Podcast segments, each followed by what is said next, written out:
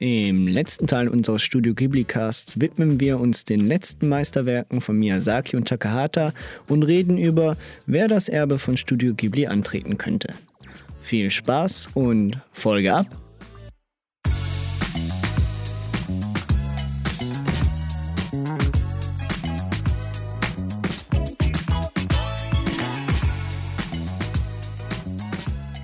Äh, nach den Chroniken der Erdsee kommen wir eigentlich schon zum nächsten Seethema, nämlich Ponyo. Und da habe ich ja von dir mal im Vorgespräch gehört, dass das einer deiner absoluten Lieblingsfilme von Studio Ghibli ist. Ist das richtig? Ja.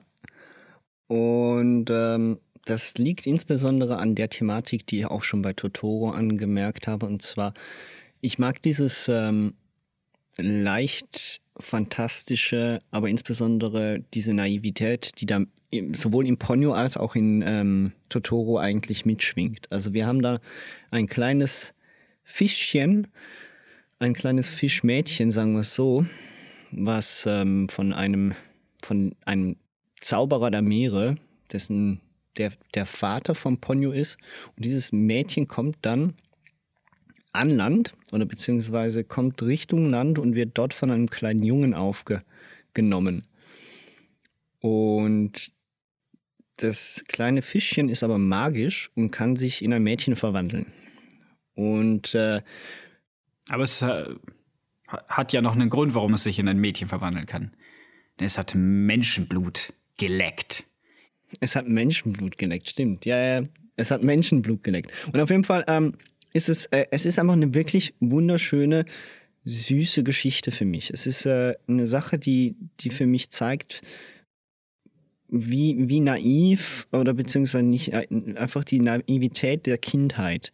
Es, es rep repräsentiert für mich perfekt, wie, wie man als Kind noch ähm, die Welt wahrnimmt und äh, auch die Probleme, die dargestellt werden. Klar, Logo, wir haben dann noch äh, diese riesigen Seefluten und etc., aber die werden von dem Film gar nicht so als unglaublich bedrohlich dargestellt oder beziehungsweise wahrgenommen. Dargestellt schon, aber die Kinder, die fahren da ja einfach durch und ich finde es äh, bewundernswert, wie, wie, wie die das einfach annehmen und wie naiv das Ganze dann einfach auch ähm, repräsentiert wird. Und ja, klar, alle, alle, alles andere ist jetzt gerade überflutet. Ich äh, nehme zu Hause mal jetzt mein kleines Motorboot, äh, mein kleines Kerzenbötchen und äh, lass das vergrößern und nachher fahren wir mal durch, durch die Stadt. Und suchen die Mutter, ja. Und suchen die Mutter, ja.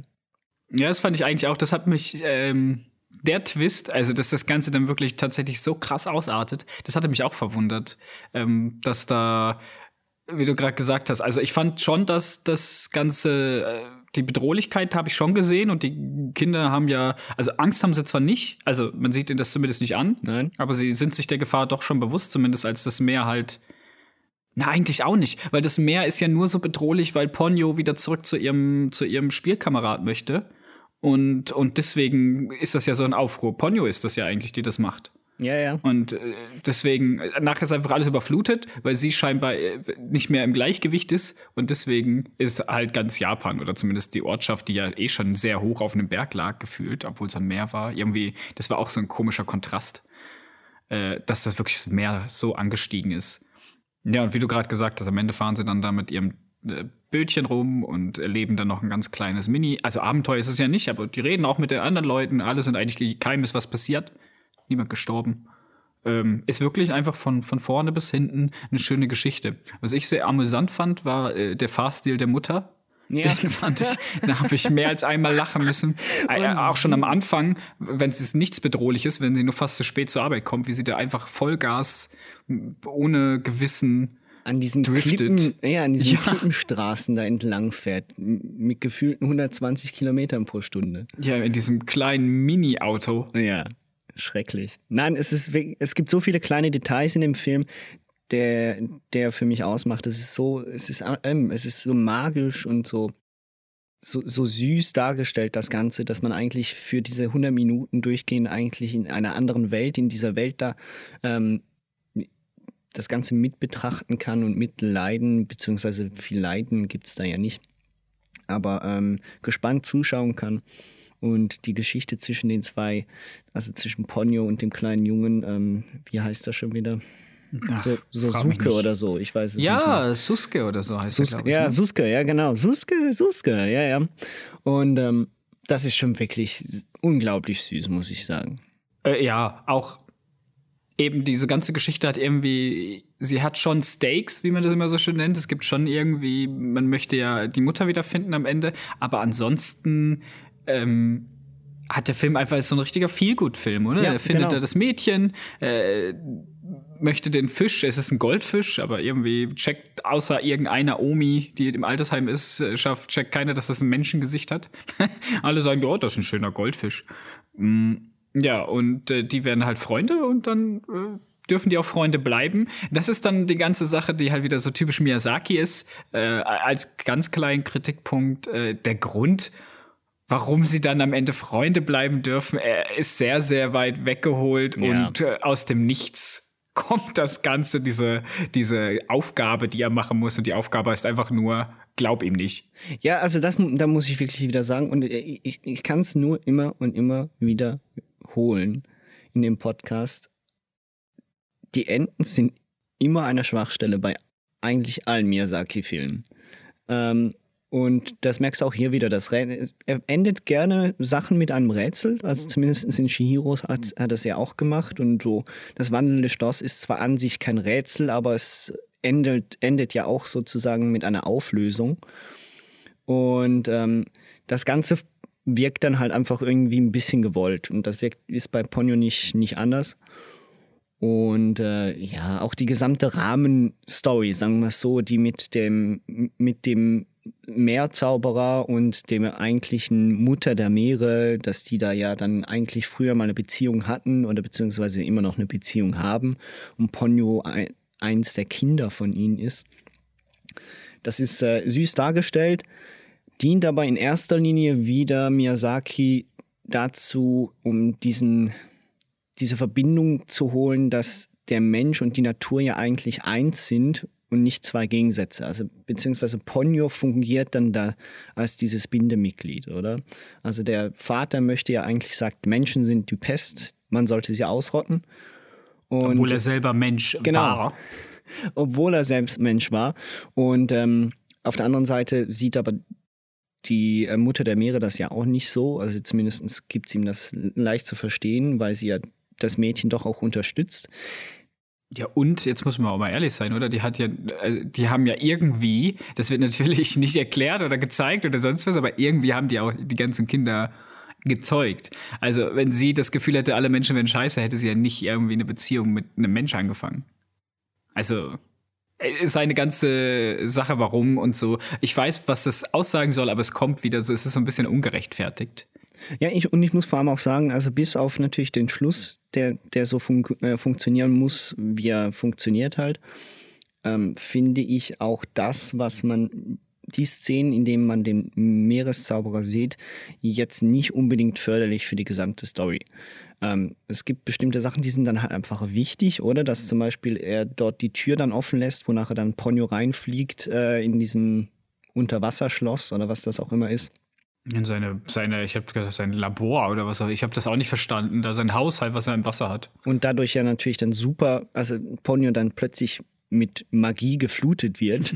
und sie fällt äh, in den, sie fällt in den Asterix und Obelix-Topf. Ja, genau. Und dadurch dann eben diese, diesen riesen Tsunami entstehen lässt, obwohl sie ja nur Suke sehen möchte und durch ihre Naivität gar nicht checkt. Und es wird auch so dargestellt in dem Film, dass sie ja eigentlich eine Riesenkatastrophe verursacht. Ne? Ja, also wie gesagt, also die Schäden und alles, was dadurch entstanden ist, das wird komplett ausgeblendet, das wird gar nicht angesprochen. Hauptsache, die Leute sind gesund, sie fahren dann lustig auf ihrem Bötchenkarawane da durch und rudern und ja, wir holen doch alle ab. Keine Sorge. Ist ja auch heller, strahlend blauer Himmel danach. Also es kommt auch nie der Gedanke, dass wenn das Wasser wieder abgelaufen ist, dass dann der ganze Schaden da ist, sondern das wird gar nicht. Die, die alten Omas können ja am Ende auch wieder laufen. Also es ist sehr, sehr, also es ist wirklich sehr fantastisch, sehr märchenhaft. Äh, es gibt ein Happy End für jede einzelne Person, die in diesem Film aufgetreten ist. Und eben, du hast es gut gesagt, ich glaube, dass so kann man den Film sehr gut einstufen. Und zwar ist es wirklich ein viel gut Film. Also es ist ein Film, wenn man sich richtig, wenn man sich einfach nur wohlfühlen möchte dabei und wieder mal ein bisschen kindlich sein möchte, ähm, dann ist der Film perfekt. für mich so, so das Totoro des 21. Jahrhunderts. Soweit würde ich nicht gehen.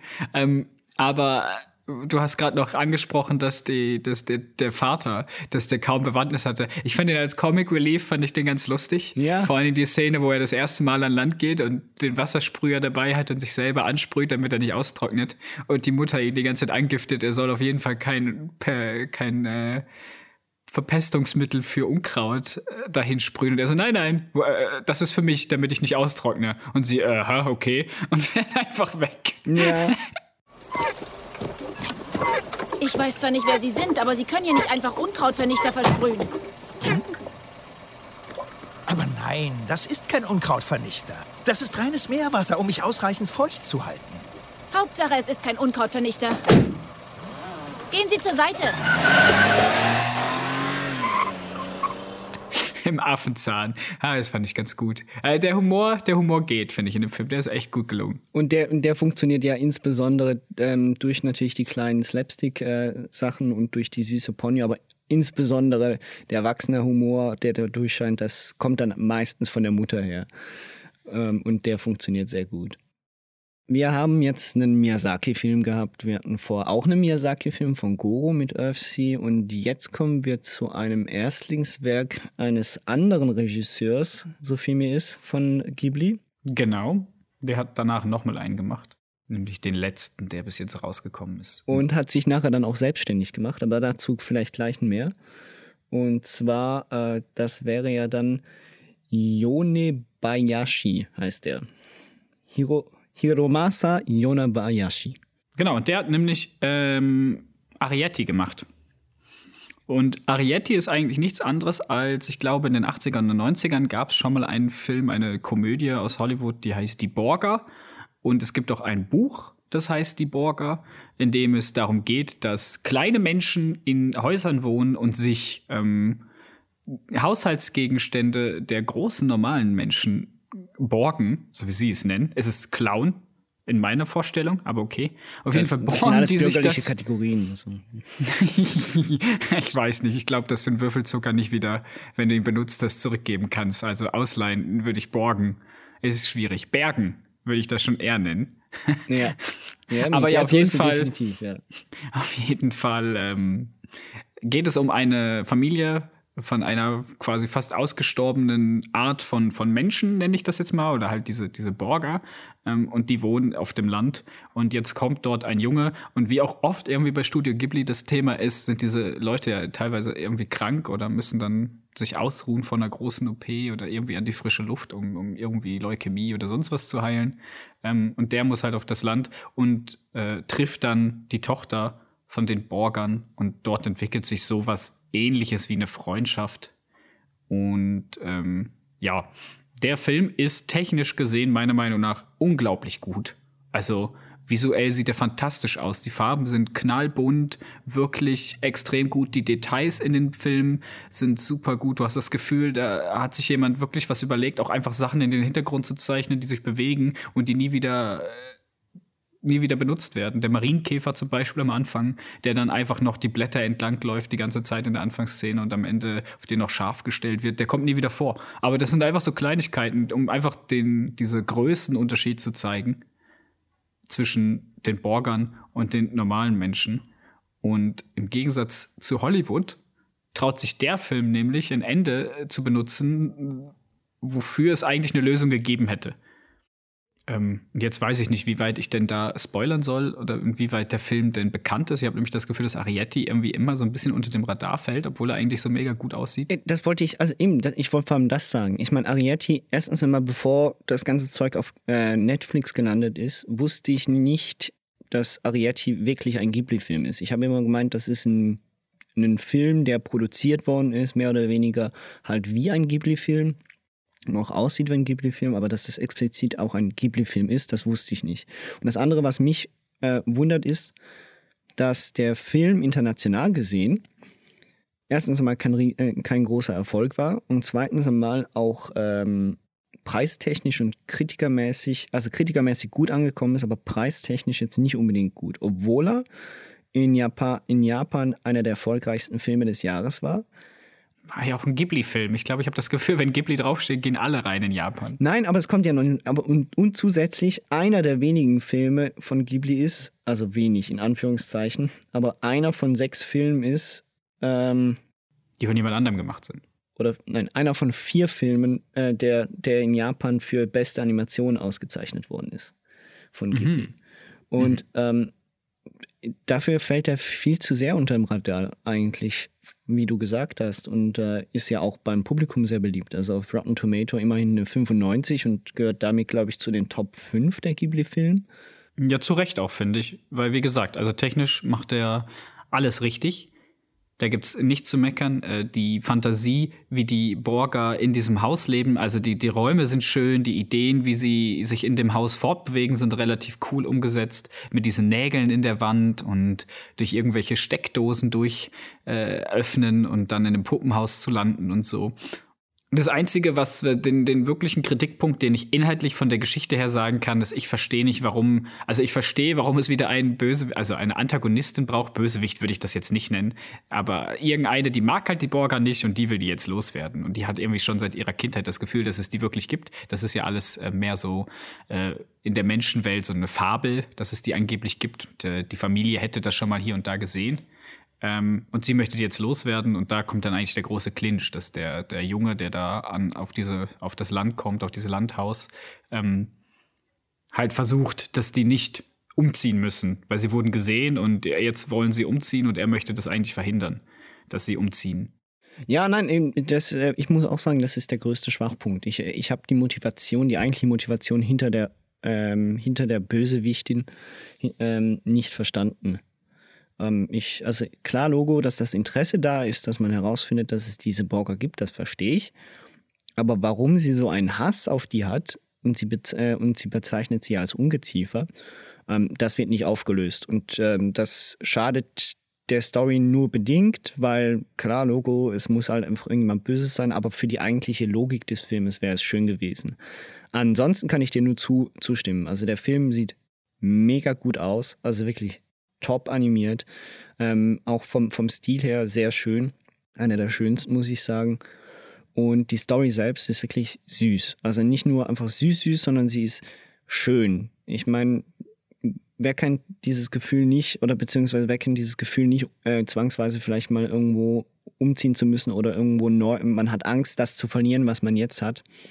Ähm, dass es einem weggenommen werden könnte. Und zusätzlich beschäftigt er sich natürlich in dem Film auch noch ein bisschen leicht mit ähm, verschwundenen Kulturen beziehungsweise mit, mit äh, Ethnien oder mit kleinen Randgruppen, die langsam aus der Gesellschaft rausgedrängt werden.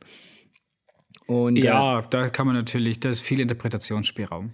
Ja, ja, also und ähm, ich finde es einfach so oder so, egal wie man den Film interpretiert, wirklich schön gemacht und auch die Liebesgeschichte, also Liebesgeschichte in Anführungszeichen zwischen den beiden Hauptfiguren ähm, ist nicht übertrieben. Es ist, äh, es ist wirklich schön dargestellt und äh, ohne dass da groß ständig äh, Gefühle gezeigt werden müssen, sieht man, dass die miteinander funktionieren.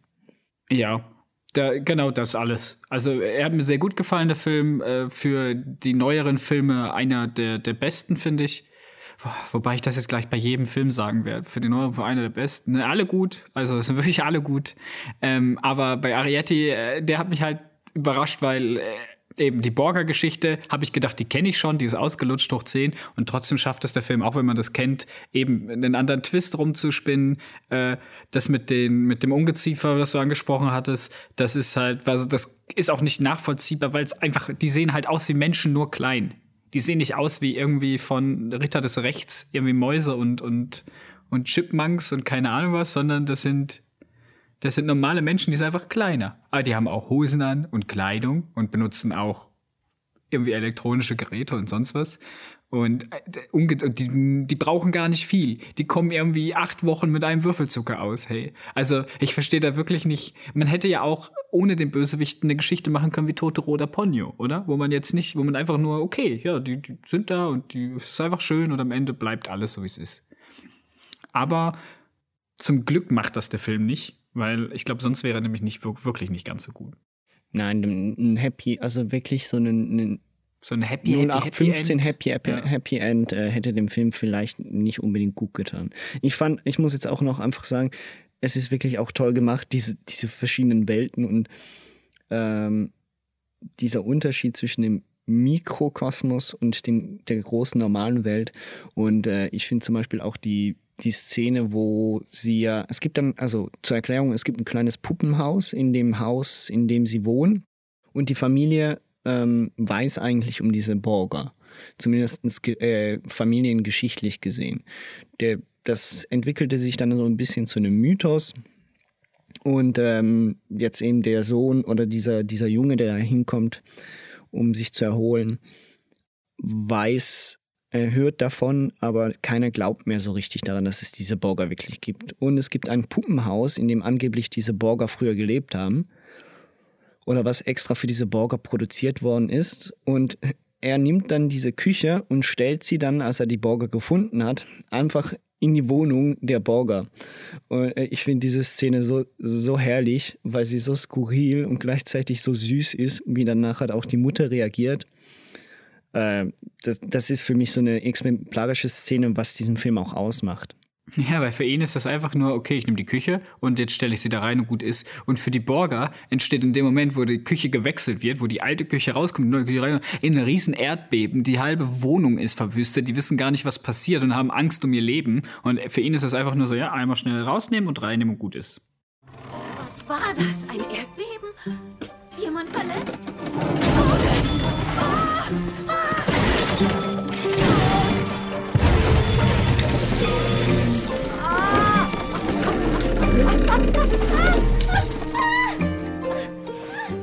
Ja, also wirklich viel mehr kann man, kann, man kann eigentlich nur richtig viel drüber sagen, aber wir müssen jetzt nicht jede Szene analysieren und, und äh, die Ratten zum Beispiel, das ist auch so eine coole Geschichte, oder? Die zeigen, dass es diese Ratten gibt und dass Ratten auch groß sind und böse, aber die Szene kommt dann nie. Dass wirklich mal jemand von Ratten an, dass man gegen Ratten kämpfen muss, sondern einfach nur, hey, die sind da auch und die wären natürlich auch sehr gefährlich. Man möchte einfach nur zeigen, dass dieser Weg zum Haus, also von, von ihrem kleinen Haus in das richtige Haus der Menschen, dass dieser Weg nicht einfach ist und dass deswegen der Vater das bisher alleine gemacht hat. Ja, es gibt so einen Punkt, der einfach logikmäßig natürlich, aber es ist fantastisch, das ist mir klar, natürlich. Das heißt, das muss nicht alles logisch sein.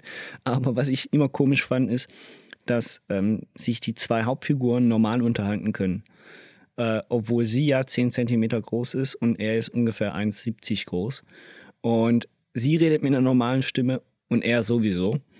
Was ja Ah, rein ja. physikalisch nicht möglich wäre. Sie müsste ja rein Ja, okay. theoretisch ganz, ganz hoch, hoch und ganz leise reden können. Und sie hört angeblich, und sie hört ja auch wesentlich weiter, als es er tut, als er dort die Schreie der, äh, als sie die Schrei der Mutter auf ungefähr 20, 25 Meter hört. Ne? Ich habe mir das so gedacht, dass vielleicht die Frequenz des Geschreis der Mutter so hoch ist, dass er das gar nicht hören kann als Mensch. Und deswegen hat er es nicht gehört. Aber ja, natürlich, das sind natürlich so Sachen, aber äh, das wäre auch ein blöder Film dann, wenn er jedes Mal, wenn er schreit, ihr das halbe Gesicht abfliegt. Und, und sie, und, und wenn man es aus seiner Perspektive dann hört, nur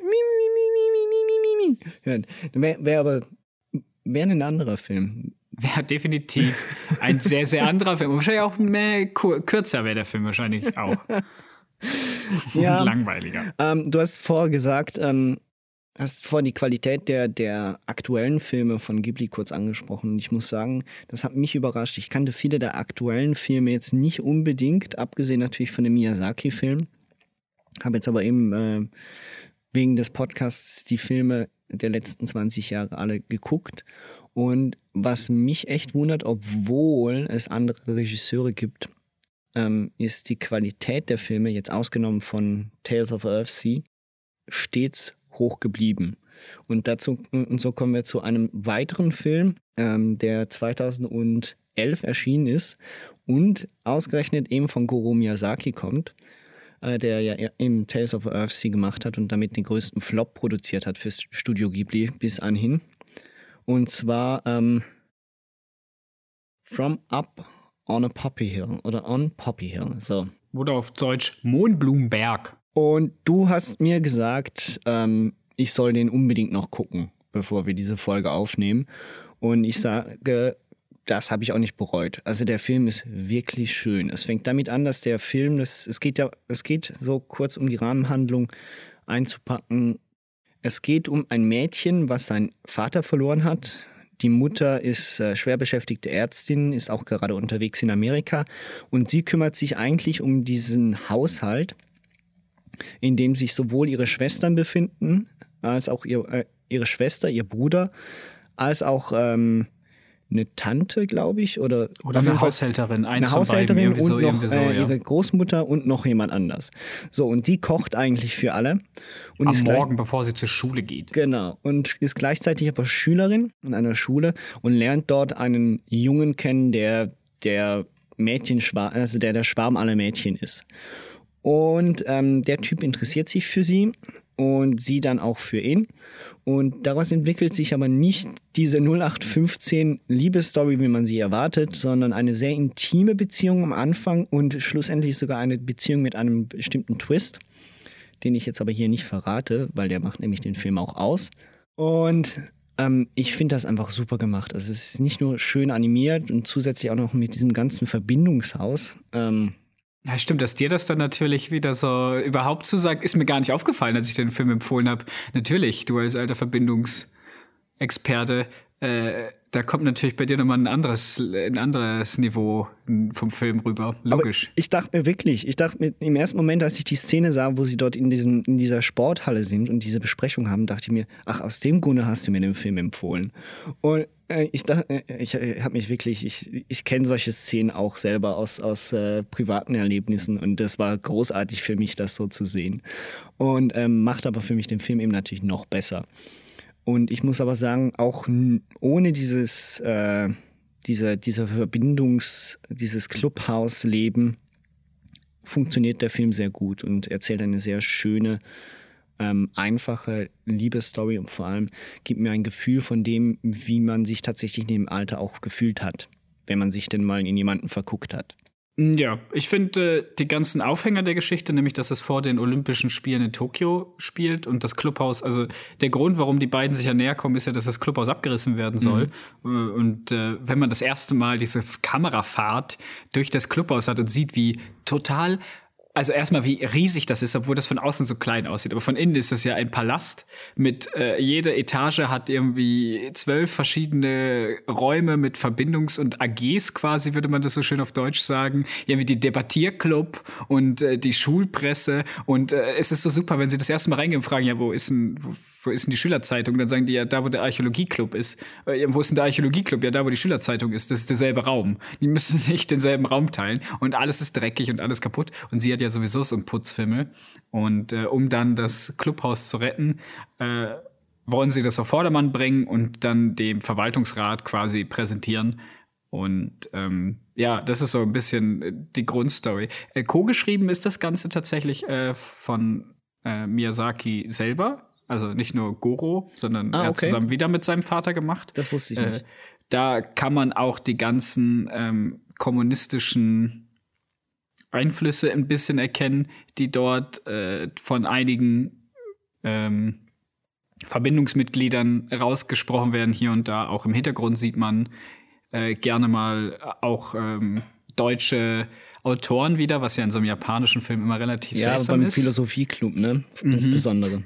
Ja, ja, wenn er dann anfängt, ähm, gerade wenn man den Film wieder auf Japanisch geguckt hat, und dann kommen da die deutschen äh, Philosophen hervor, wie, wie, wer war das? Kant? Kant war dabei, ja, ja. Ja, und, und noch ein paar andere. Ähm, und Schiller und keine Ahnung, der fängt dann da an zu zitieren und, und sonst was. Also, der ist schon lustig. Ähm, und auch das ausgerechnet, also der Philosophie-Schüler, der scheinbar der Einzige in seinem Philosophieclub ist.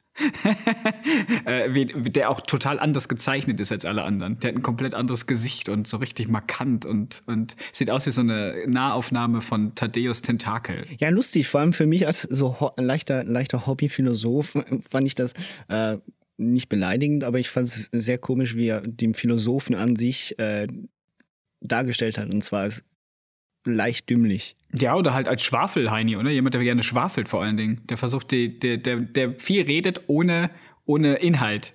Ja. ich finde ich find auch den Satz dort, den, den, die bekämpfen sich die einzelnen AGs in dem Film. Ne? Und ähm, Ich so ein finde es cool, als die Naturwissenschaftler nach, ja. aber als die Naturwissenschaftler nachher dem Philosophen äh, zu, an den Kopf werfen, wir, wir probieren wenigstens ähm, Sachen empirisch zu lösen. Ihr redet Sachen nur einfach tot. Ja, genau. Es sind auf jeden Fall, ja. Also äh, ganze, das ganze Clubhaus ist extrem sympathisch. Auch die Aufräumaktion, die ja meistens äh, in so Filmen dann, äh, wie auch in dem Film auch so als Mash-up quasi gezeigt wird, weil es dann mal schnell hier und da putzen sie und da, ähm, ist sehr schön gelöst. Ähm, ja, also sehr schön aufgezeigt. Alles ist, der ganze Film hat auch wieder so ein Feel-Good. Gefühl. Hey, und vor allem, ich, was ich echt geil fand, ist eben, der Film findet ja Anfang der 60er Jahre statt. Und ich finde die Musik, die sie benutzen, großartig. Das ist so, stell, man stellt sich, also stellt man sich die normalen 60er Jahre vor in Amerika mit dieser amerikanischen ähm, leichten äh, Pop, äh, also Pop war ja dazu mal noch was anderes. Ähm, So ein bisschen. Rock'n'Roll und so Ja? Rock'n'Roll-Musik und so. Aber halt auf Japanisch. Und ich finde, das macht den Film noch viel besser, als er eh schon ist. Ja, es ist 60er Jahre Jaywalk spielt. Ja, Stimmt es eigentlich. wirklich ist mega lustig und eben ich konnte bei jedem Song, der lief, musste ich leicht mitwippen äh, im und es, es hat einfach nur Spaß gemacht.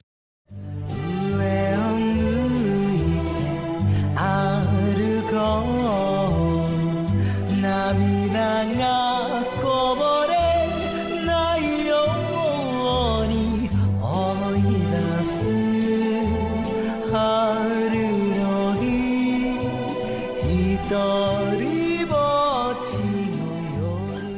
Ist ein super schöner Film, kann ich nur empfehlen. Ähm, geht halt, wie wir es auch schon im, im letzten Teil gesagt haben, geht in die Richtung Takahata.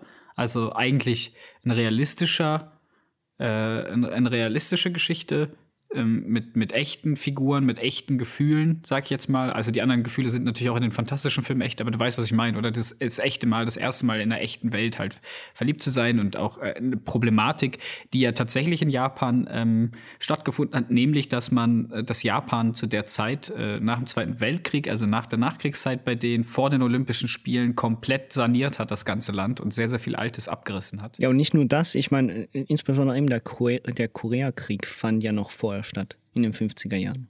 Stimmt, das kommt ja auch noch dazu. Ähm, das ist ja auch der Grund, warum, warum ihr Vater äh, nicht in dem Film ist, weil er ja dort äh, verstorben ist.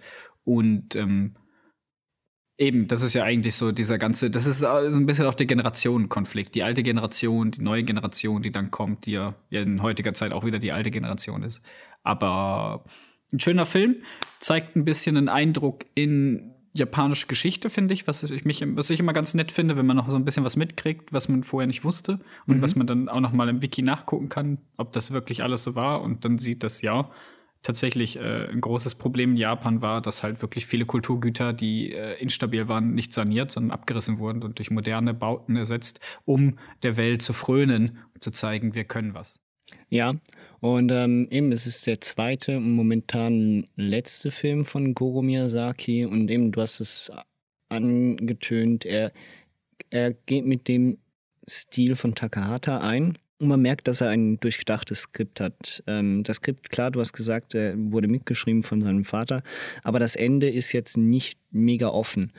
Es, ist, es endet jetzt nicht unbedingt wie, wie jeder Hollywood äh, Happy End Film, so ist es nicht, aber es ist eine durchdachte Story von A bis Z und ähm, das funktioniert so. Ja, definitiv, ja. Ich habe sowieso das Gefühl, dass die neueren Filme, jetzt mal abgesehen von Ponyo, ähm, eher wirklich mit Skripts gearbeitet haben. Also da hört es dann ähm, leider im Turning Point auf, da wird nicht mehr so viel drüber geredet. Da sind dann meistens wirklich nur noch äh, Kritiken zu anderen Animationsfilmen. Also in dem Buch, was ich gelesen habe, äh, wird leider nicht mehr allzu viel über den Entstehungsprozess selber gesprochen. Ähm, ich nehme aber an, dass sie ihn gewechselt haben oder zumindest, dass Goro Miyazaki nicht so arbeiten kann wie sein Vater und dass deswegen die Geschichte einfach funktioniert. Also als Geschichte für sich selbst stehend, dass man nicht erst Bilder gezeichnet hat und die Bilder schön fand und daraus eine Geschichte gesponnen, sondern dass man eine Geschichte hatte und dazu dann auch das gezeichnet, was man zeichnen wollte. Ich finde, die Geschichte ist schön erzählt. Die Geschichte äh, ist die Frage, die du mir letztes Mal gestellt hast, war für einen anderen Film, braucht es in diesem Film das Medium Animation? Weil die Geschichte kann man natürlich auch eigentlich real verfilmungsmäßig machen. Ja, ich könnte jetzt auch wirklich Ah. sagen, bei dem Film bräuchte es es nicht unbedingt. Theoretisch nicht. Ich finde aber gerade die Szenen im Clubhaus sind durch die Animationstechnik äh, Technik, ähm, sehr viel unterhaltsamer, kurzweiliger und du kannst halt mehr machen, oder? Mit, mit weniger Props quasi. Du kannst halt zeichnen, was du willst. Und das ist ja also, das Haus zu bauen in echt wäre wahrscheinlich ein Riesenaufwand. Und gezeichnet ist es dementsprechend relativ kostengünstig. Wir haben jetzt äh, 2011 gehabt. 2013 war ein großes Jahr für Studio Ghibli. Und zwar aus dem Grunde, weil die zwei alten Herren, die das Ganze mitgegründet haben, sowohl Takahata als auch Miyazaki, ihr letztes Werk veröffentlichen wollten. Also die haben beide an zwei separaten Filmen gearbeitet, also jeweils an einem Film.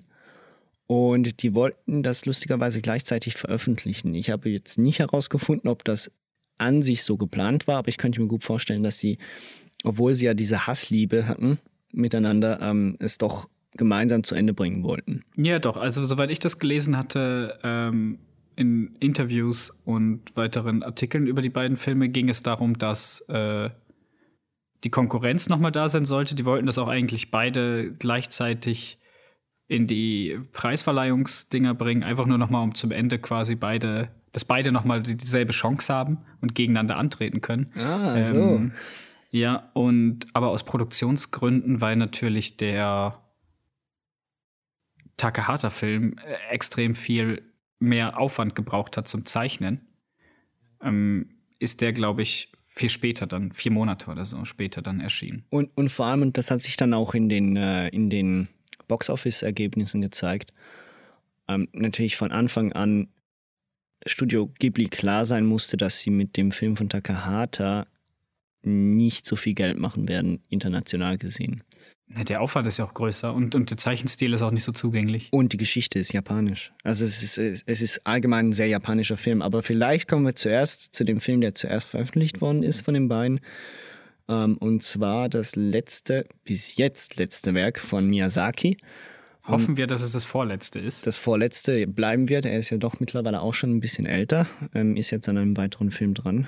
Ähm, aber einen könnte er jetzt noch veröffentlichen. Das könnte er noch hinkriegen. Auf jeden Fall reden wir jetzt über The Wind Rises oder wie sich der Hin Wind hebt. Was ja tatsächlich ein Zitat aus irgendeinem Französisch, von irgendeinem französischen Philosophen ist. Da fangen wir ja schon, das ist, ja, und da fange ich schon an. Ähm,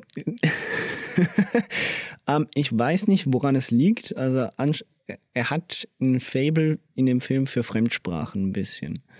Ähm, und ich habe den Film zur Hälfte auf Japanisch, zur Hälfte auf Deutsch geguckt. Welche Hälfte hast du auf Japanisch geschaut? Die erste oder die Ich zweite? habe, ich habe eigentlich, äh, ich habe immer wieder geswitcht. Ich habe insbesondere die Szenen auf äh, Japanisch geguckt, in denen auch wirklich fremdsprachige, fremdsprachige Leute, also also äh, der deutsche Spion? zum Beispiel. Und das war, das ist so lächerlich, wie Das so schlecht gut. das in, äh, wie schlecht das synchronisiert worden ist dort für, für halt unsere Verhältnisse, wie wir Deutsch nie reden würden. Aber das ist ja eh allgemein ein Problem, nicht nur bei japanischen Ghibli-Filmen, sondern auch bei amerikanischen Filmen.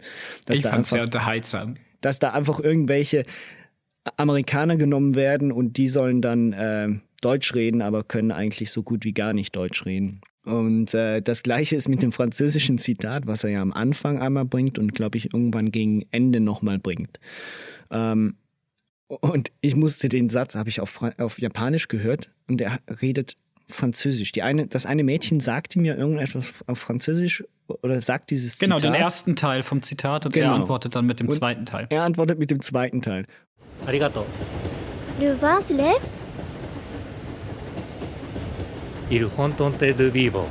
und ich kann ja nicht mehr so gut Französisch, verstehen tue ich es noch halbwegs. Ich habe den Satz nicht verstanden. Wenn ich keine Untertitel gehabt hätte, dann hätte ich den Satz nicht verstanden. Ähm, aber gut, das äh, sei dahingestellt, die Aussage bleibt die gleiche. Ähm, ja, wie fandest du den Film, Nikolai? Ich ähm, fand den Film speziell, vor allen Dingen natürlich aus, äh, vom technischen Aspekt her. Äh, auf den würde ich gerne am, am Anfang schon mal eingehen. Ähm, oder nein, wir machen das, ich mache das andersrum, dann das baut sich, glaube ich, besser auf. Also, äh, Rahmenhandlung ist, es geht um einen Flugzeugkonstrukteur, der für Mitsubishi ist es, glaube ich, gell? Äh, ich glaube ja. Ja, für Mitsubishi vor dem zwei, also zwischen den Weltkriegen. Ähm, Oder kurz vor, Hey, vor, oder kurz so. vor dem zweiten, vor dem also der, der Zweiten. Film spielt ja sein ganzes Leben quasi, oder zumindest die wichtigsten zehn Jahre seines Lebens spielt er ab, in denen er Flugzeuge konstruiert für Mitsubishi und äh, wie er noch vorher im Studium war, äh, und zwar Kampfflugzeuge für den Zweiten Weltkrieg. So. Und dieser Film ist eine äh, ganz große, große Liebeserklärung an seine Leidenschaft, also an Miyazakis Leidenschaft des Fliegens, dem er ja selber nie Herr werden konnte. Er ist zwar irgendwo mitgeflogen, aber er ist selber nie Pilot gewesen und er wollte ja immer. Ja, und sein Vater war ja eben Flugzeugkonstrukteur. War auch Flugzeugkonstrukteur. Der Typ, in dem es in dem Film geht, den gab es wirklich. Das ist wirklich, äh, der hat das auch, das ist auch wirklich seine Geschichte. Also, das ist eine Biografie eigentlich, ein, Bi ein Biopic. Von Und- Hiro Horikoshi heißt er. Genau, Jiro Horikoshi. Und der Herr, ähm, ja, das ist also im Prinzip, es geht darum, das Fliegen. Und damit es in diesem Film auch wirklich um das Fliegen geht, also die visuelle, das visuelle Gefühl des Fliegens und nicht um Geräusche und nicht um Sound und nicht um Bombast, sondern nur, wie verhält sich ein Flugzeug beim Fliegen, hat man diesen Film nämlich Mono aufgenommen. Also der Film ist nur im Zweikanal verfügbar, nicht mal Stereo, sondern es ist Mono. Und alle Geräusche von Flugzeugen, Katastrophen und sonst was sind mit dem Mund gemacht. Das hört sich im allerersten Moment, die ersten fünf Minuten, gerade bei dem großen Erdbeben, das am Anfang kommt. Ja, die sind alle mit dem Mund gemacht. Hast du es nicht gehört? Wenn das Nein. Feuer lodert, wenn das Doch, Feuer das lodert, dann macht das das. Feuer, das habe ich, das Erdbeben, ja. Und wenn die Piloten fliegen, dann macht das. Das habe ich nicht mitgekriegt. Doch, doch, weil die, das ist so krass. Es ist alles mit dem Mund gemacht. Es gibt kaum Geräusche, die echte aus der echten Welt genommen worden sind.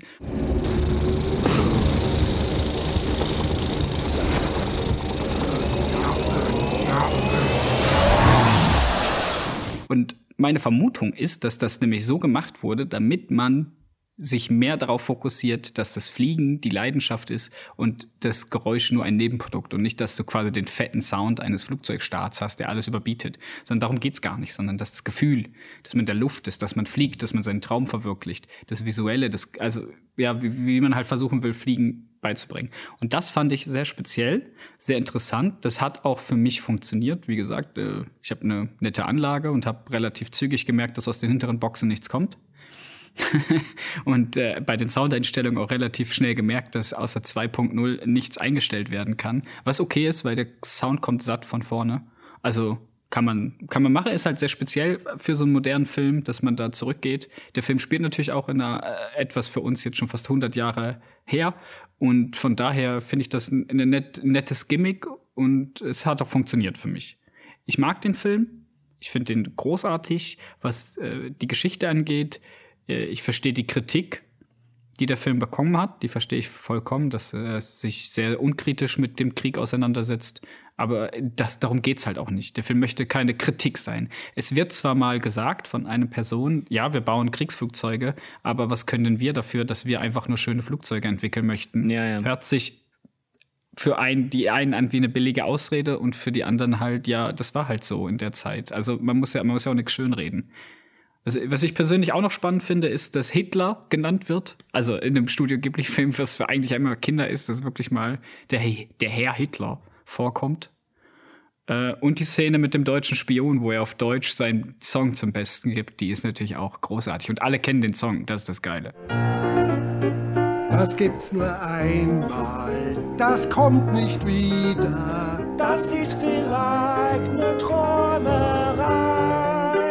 Das kann das Leben nur einmal geben. Vielleicht ist morgen schon vorbei.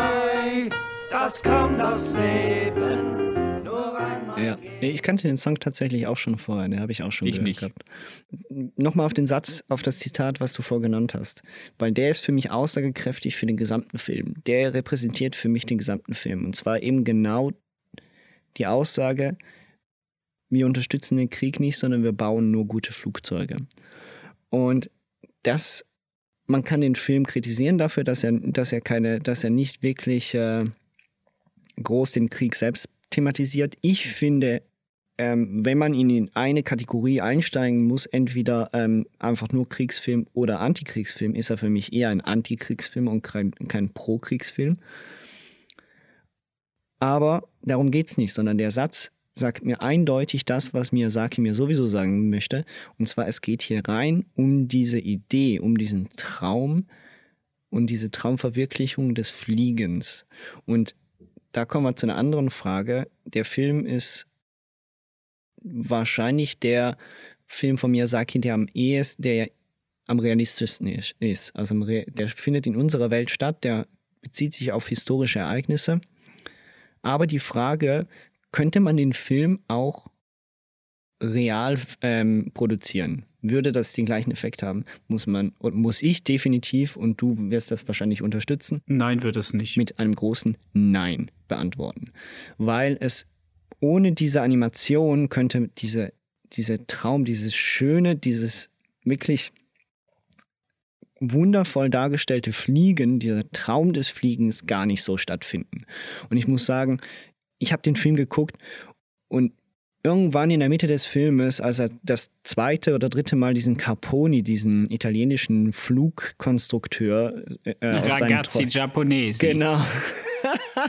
Auch so eine schlechte, schlechte Synchro dort. Ähm, ist mir wirklich aufgefallen, wie unglaublich schön dieses Fliegen eigentlich ist. Nicht nur animiert, sondern diese Idee des Fliegens, dass wir als Menschen überhaupt die Möglichkeit haben, über den Wolken zu schweben. Ähm, das ist jetzt mega kitschig, aber der Film möchte auch ein bisschen kitschig sein und das darf er ruhig auch. das ist purer Sicht. Kitsch. Also der Film ist purer Kitsch. Das ist nicht äh, total wertfrei. Also man kann ja zu Kitsch stehen, wie man will, aber der Film ist Kitsch. Eben, es geht da um. Ich mag Kitsch. Es geht um, um, um, um den Traum vom Fliegen, wie du gerade selber gesagt hast. Die der Gedanke, was ja heutzutage ja viele nicht bewusst sind, dass wenn du fliegst in einem Flugzeug, das in einer tonnenschweren Metallbüchse sitzt, die mit Druck, dass du überhaupt da atmen kannst, ist und dann am Ende wieder sitzen kannst, das ist für uns alltäglich geworden. Zu der Zeit war es hat das halt noch nicht. Ähm, die Traumsequenzen, die du angesprochen hattest, äh, die sind für mich persönlich, aber das ist halt wieder so meine eigene Meinung. Ich finde, die hätte man kürzen können oder man hätte sie prominenter machen müssen. Eins von beiden, weil ich finde, als Biopic funktioniert der Film sehr gut.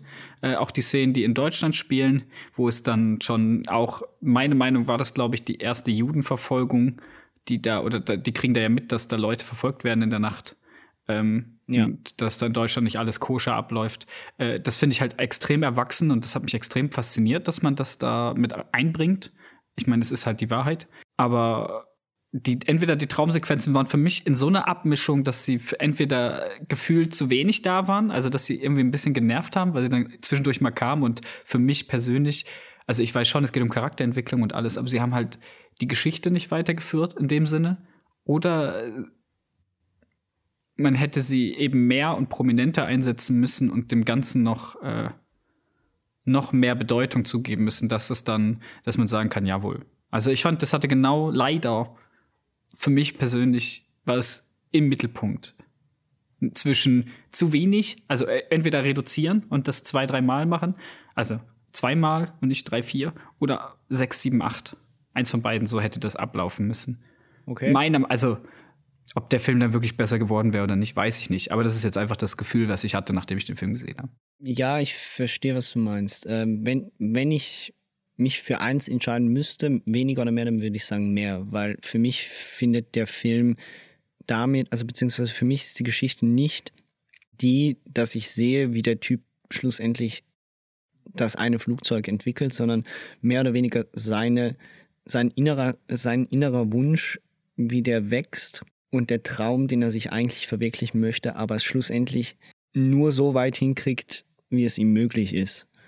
Ähm, also er ist ja am Schluss, er kriegt am Schluss dieses Flugzeug hin und ähm, bis er dahin kommt, ist es ja ein riesen innerer Kampf für ihn eigentlich mehr oder weniger. Und ich finde insbesondere dieser Traum, dieses, dieses Idealistische des Fliegens, das wird nur in den Traumsequenzen wirklich so dargestellt und es findet immer dann statt, wenn es wichtig ist, aus meiner Sicht. Ja, es findet zwischen den einzelnen Lebensstationen, glaube ich, immer statt, ja, oder? Genau. Und äh, also wenn gerade irgendetwas halbwegs Traumatisches passiert ist oder etwas Wichtiges passiert ist. Und ja, aber ich, ich kann verstehen, dass das, sie wirken teilweise ein bisschen wir, definitiv. Ist auch ein Traum. Aber ich finde, genau das macht den Film dann auch wieder aus.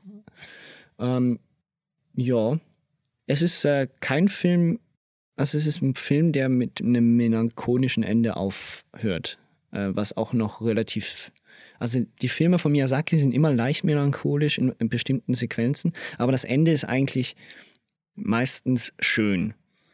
Und das war bei Wie sich der Wind hebt nicht der Fall. Der Film endet sehr melancholisch. Auf Englisch gibt es das, das, auf Englisch gibt das schöne Wort bittersweet, so würde ich das nennen. Also wirklich bittersweet. Er, beendet mit, er endet mit einer sehr lebensbejahenden Aussage, aber mit auch einer Menge Schmerz dahinter. Ja, und das ist das, was ich halt, äh, ich glaube, wenn der Takahata den Film gemacht hätte, wäre diese Seite vom Film, nämlich diese schmerzhafte Seite, die wäre, glaube ich, viel stärker rausgekommen. Mhm.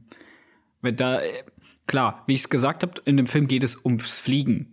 Und obwohl äh, er, der, der Giro heiratet und er heiratet oder er möchte heiraten und ähm, seine Frau ist aber auch wieder krank, wie ich es vorhin auch schon mal gesagt habe, das scheint hin und wieder mal ein Thema zu sein. Da habe ich mich leider zu wenig, äh, habe ich zu wenig recherchiert, ob Miyazaki selber da irgendwie eine Mutter hatte oder so, die vielleicht krank war. Aber auf jeden Fall haben wir das Thema der kranken Frau wieder oder Mutter oder was auch immer. Und ähm, das wird tatsächlich teilweise einfach abgetan, als wäre das nichts. So, ja, das ist auch noch da, aber es geht jetzt hier um den Herrn und der möchte sein Flugzeug konstruieren. Also bitte nicht so viel Screentime einnehmen, du arme, traurige Geschichte nebenher. und das Ende hat nämlich für mich auch so, gut, ja, äh, es wird sehr kindlich erzählt, dass sie gestorben ist, mhm. aber es wird jetzt auch nicht irgendwie, weißt du, weißt du, was ich meine? Es wird jetzt nicht auf die Tränendrüse gedrückt, sondern Cool, du hast ein Flugzeug gebaut, sei stolz auf dich. Ah ja, übrigens, deine Frau. Ja, es ist keine, also der Film, also der Film, nein, nein. Und das ist das Wichtige, also beziehungsweise das, das was der Film für mich auch ein bisschen ausmacht. Erst, also erstens einmal, ja klar, Logo. Takata hätte das Ganze ein bisschen anders aufgebaut, aber es ist auch kein Takata-Film, sondern Fliegen, das ist Miyazakis äh, Jargon, fertig. Das heißt, der Film, den, den hätte Takata gar nicht erst gemacht. Das wäre gar nicht, das wäre gar nicht seins gewesen. Sondern was für mich ausmacht, ist genau dieser Punkt, dieses Traumhafte, dieses Lebensbejahende, dieses Positive, das man trotzdem, trotz allem teilweise drin hat und vor allem auch diese Naivität, die ja, in jedem, in jedem Miyazaki-Film mitschwingt. Und da, das ist der Grund, warum ich diese Filme gucke. Ich gucke diese Filme nicht, weil ich eine realistische, ähm, eine realistische, trockene Version haben möchte von einer, von einer Geschichte, sondern dann gucke ich mir den Takahata-Film an. Ähm, und den, Wenn wir gleich zum nächsten kommen, der, sagst du der, Genau, der bietet, dem bietet mir, der bietet mir dann halt eben genau das, was ich erwarte. Und das andere mit seiner Frau ist, der Film benutzt die Liebes, warum die Liebesgeschichte überhaupt vorhanden ist. Weil sie stimmt, weil es die Wahrheit ist, weil das passiert. Ist, genau, das ist, ist, weil, sie, weil sie vorhanden ist, historisch gesehen. Ob die Liebesgeschichte wirklich, wirklich vonnöten ist für den Film, darüber lässt sich streiten. Weil seine eigentliche Liebe, und das wird eigentlich dargestellt, und deshalb ist dann das Ganze, die Auflösung mit seiner Frau und wie das erzählt wird, auch ähm, für mich wichtig ist. Seine eigentliche Liebe ist und wird immer das Fliegen bleiben. Ja, und ich glaube, das ist auch ein gutes Zitat, um den Film eigentlich am Ende so zu umschreiben. Es ist, wie, wie bereits gesagt, eine, eine, ein Liebesbrief, eine offene Liebeserklärung von Hayao Miyazaki an das Gefühl des Fliegens. Mhm. Es ist ein Biopic und gleichzeitig auch, glaube ich, eigener, so ein bisschen, er, ich glaube, er sieht sich selber auch in dem Film, am Ende vom Film wird nochmal ähm, gewürdigt, nämlich Jiro ähm, Hiroshiko oder wie der hieß, ne? Wie, Hiroshito? Ja, auf jeden Fall, der Jiro wird nochmal gewürdigt, die echte Person, plus ein japanischer Übersetzer. Und das ist nämlich dann auch der Grund, ähm, um den Bogen zu schließen, mit dem wir am Anfang angefangen haben, dieses, dieser französischen, des Titels und der französischen Sachen und auch das deutsche Lied, was drin vorkam. Denn der Französ äh, japanische Schriftsteller hat im 20. Jahrhundert äh, oder das davor. Auf jeden Fall hatte er früher übersetzt, nämlich diese ganzen philosophischen äh, Geschichten. Ach so. Und ähm, daher, äh, ich nehme an, dass er das in seiner Kindheit dann gelesen haben wird oder jetzt oder was auch immer. Auf jeden Fall hat er diesen japanischen Autoren sehr gelesen.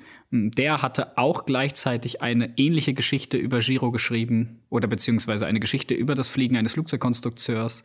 Und er hat dann beide Geschichten miteinander vermischt und daraus halt ähm, den Film gemacht, den er macht. Und deswegen kommt dieses Französische und Italienische und Deutsche dann vor, dieser europäische so äh, Einfluss in die ganze Geschichte. Es passt ja auch historisch, also nur halt die Aussprache passt nicht immer. Aber ja. Ja, also ähm, wenn, wenn wir schon bei der Synchro sind, noch bei dem Film, bevor wir das kurz abschließen, ähm, das Lustige ist, ähm, der Dokumentarfilm äh, Kingdom of äh, Dreams and Madness, der findet ja genau zu dem Ende dieser, äh, dieser Produktion statt. Also sowohl von Wie sich der Wind hebt, als auch von äh, Prinzessin Kaguya. Aber man sieht eigentlich nur Hayao Miyazaki. Es geht um Hayao Miyazaki selbst. Und ähm, sie haben sich er hat sich sehr schwer getan, für die Hauptfigur eine Synchronstimme zu finden. Er hat gesagt, das wirkt alles zu, zu gewollt, zu emotional, zu, ähm, zu unecht. Weil er wollte, glaube ich, jetzt, wenn er sich schon so an einen Biopic traut, möchte er auch eine Stimme haben, die ähm, zu einem solchen Typen auch wirklich passt und die nicht übertrieben ist. Und ich will, bin auch der Meinung, dass in der japanischen Version die Stimme sehr untypisch ist. Also, obwohl ich da nicht groß was aussagen kann, aber sie wirkt sehr trocken, sehr direkt, sehr klar, wie er redet. Und ähm, man sieht in dem Dokumentarfilm dann eben, wie er da lang nach, dem, nach der Stimme gesucht hat und irgendwann kommt plötzlich der Name Anno. Oder anders gesagt, Hideaki Anno. Und wem das nicht sagt, mir hat es damals auch noch nichts gesagt, aber ich habe es dann nachgeguckt. Der Typ ist kein Schauspieler, auch kein Sprecher, sondern der Typ ist eigentlich Animator und Regisseur. Und zwar unter anderem von äh, Neo Evangelion, einer anderen sehr bekannten ähm, kurzen Anime-Reihe. Und auch Warte, einem von, von der aus den Anime-Film. 90ern, die, die, die, die, die krasse, die gute Serie? Ja, die Neon, ja, die Neon Genesis Evangelion aus dem 2002, korrekt. Also vom Film. Ja. Nein, nein, nein, nein, nein, nein, nicht von, vom Film, sondern von der Serie. So. Ah, okay. Cool. Und äh, das ist, es ist einfach eine schöne Anekdote aus dem Film, aus der Dokumentation. Man sieht das und sie, man guckt sich das so an und sie sind plötzlich, er sagt, ja, das ist sie. Jetzt haben wir sie. Super. Ich kann mir das schon richtig vorstellen. Hi, Segoi! Ja, unge ungefähr so. Und ähm, ja, der Film behandelt auch, also diese Dokumentation behandelt eben auch diese, diese Hassliebe zwischen diesen zwei Regisseuren, zwischen ähm, Takahata und Miyazaki. Und Takahata war ja zur gleichen Zeit wie der Film eben auch beschäftigt mit seinem letzten Film. Leider wirklich sein letzter Film. Er ist 2018 verstorben. Und zwar mit einer Geschichte, die uralt ist. Also die kommt aus dem 9. Jahrhundert, ist die älteste übertragene japanische Märchengeschichte ähm, der japanischen Kultur, so. Und zwar die Legende der Prinzessin Kaguya. Ja, und ähm, der Film, wir haben es ja vorhin schon mal gesagt, der, also Takahata an sich, wenn man sich seine Filmografie anschaut, ist ja sehr japanisch zentriert. Der möchte Geschichten aus Japan für Japan erzählen. Und deswegen verwundert es eigentlich nicht, wenn man sich die Progression seiner Filme anschaut, auch den Zeichenstil, wie der sich dann ge äh, gewechselt hat, dass er diesen Film genommen hat und ihn in Wassermalfarben eigentlich gezeichnet hat. Wie viel, also er hat Wassermaloptik hoch 100. Ähm, und es sieht halt wirklich aus, als hätte man, als würde man irgendwas sehen, was uralt ist, obwohl es relativ neu ist. Es ist nicht mal zehn Jahre alt, der Film, der ist sieben Jahre alt.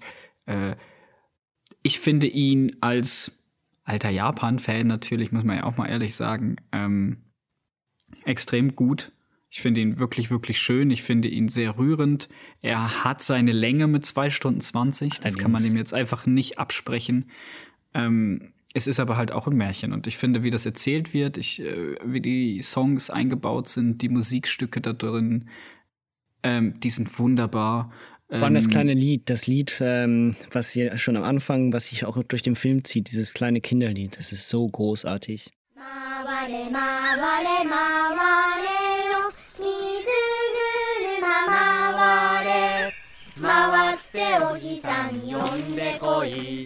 回れ回れ回れよ水車回れ回ってお日さん呼んでこい回ってお日さん呼んでこい鳥虫獣草木花春夏秋冬連れてこい春夏秋冬連れてこい Genau, das ist wirklich gut. Äh, die Geschichte ist natürlich ähm, extrem äh, schnell erzählt eigentlich, kann man sie kurz zusammenfassen. Es geht darum, dass äh, in einem Bambusgewächs ein kleines Baby oder ein wirklich sehr, sehr, sehr, sehr kleines Baby äh, entdeckt wird von einem Farmer.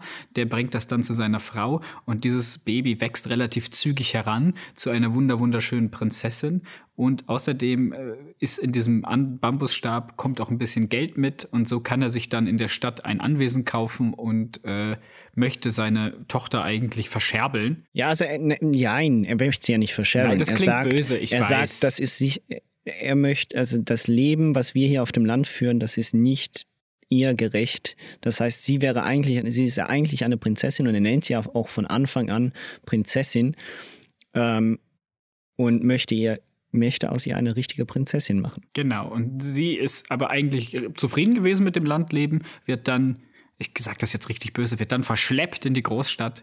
Nein, sie wird dann mitgenommen in die Großstadt, äh, dort auf ein großes Anwesen und äh, viele reiche Männer machen ihr dann Anträge und erzählen ihr, wie schön denn sie sei, obwohl niemand sie bis jetzt gesehen hat. Das scheint äh, damals so Tradition gewesen zu sein, dass man die Braut gar nicht sieht.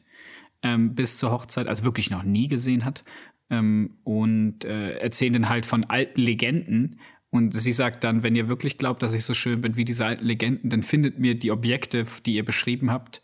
Und ähm, erst dann, also das sagt sie eigentlich nur, um Zeit zu gewinnen. Ähm, ich finde, die allerbeste Szene in diesem Film ist die Szene, in der sie träumt, dass äh, Männer glauben, dass sie gar nicht so hübsch ist, wie sie ist und dass sie sich vollkommen fehl am Platz fühlt und dann wegrennt in die weite Welt hinaus. Und dieser Animationsstil, der da benutzt wird, um zu zeigen, wie zügig sie wegrennt, mit Wassermalfarbe, sieht so gut aus. Das ist so eine perfekte, ein perfekter Übergang zwischen bis jetzt das, was gezeichnet worden ist, und nur noch schwarz und weiß. Äh, und trotzdem ist alles ersichtlich, was ersichtlich ist. Auch der Film, dadurch, dass es Wassermalfarbe ist, sieht aus, als wäre er wirklich auf weißem Papier gezeichnet und alles, was nicht im Fokus sein muss, wird auch nicht gezeichnet. Das heißt, äh, es gibt Berge, es gibt Flüsse, es gibt Seen und Hügel, aber an den Rändern bleibt immer so ein bisschen wie weißer Raum, weil es halt quasi auf Papier gezeichnet ist. Und äh, das ist ja das, was ich auch schon gesagt habe, was bei den Yamadas schon der Fall war und auch schon bei Only Yesterday in den Vergangenheitsszenen, wo immer wieder so ein bisschen freigelassen wird. Und dort hat er es dann halt auf die Spitze getrieben, ist das falsche Wort, aber er hat es halt wirklich ausgenutzt, äh, um die Geschichte zu erzählen es ist ein Märchen, es ist eigentlich schon fast, man könnte meinen, die beiden haben versucht, das Genre des anderen zu, als letzten Film zu benutzen, nämlich Miyazaki, der sich eher an was Realistischeres dran getraut hat, und Takahata, der dann doch tatsächlich ein, ein großes, großes Märchen erzählen möchte.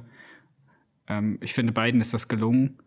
Takahata hat ein wunderbares, sehr, sehr japanisches Märchen erzählt und was vielleicht für einige wegen dem Stil und wegen der Geschichte schwer zugänglich ist, aber den kann ich empfehlen wer auf Animationen steht, der sollte sich den eh angucken. Ja, es ist tatsächlich der einzige Ghibli-Film und jetzt, äh, ähm, ich weiß, meine Logik ist nicht immer gleich äh, kohärent, aber ich, es ist der einzige Ghibli-Film, den ich komplett auf Japanisch gesehen habe.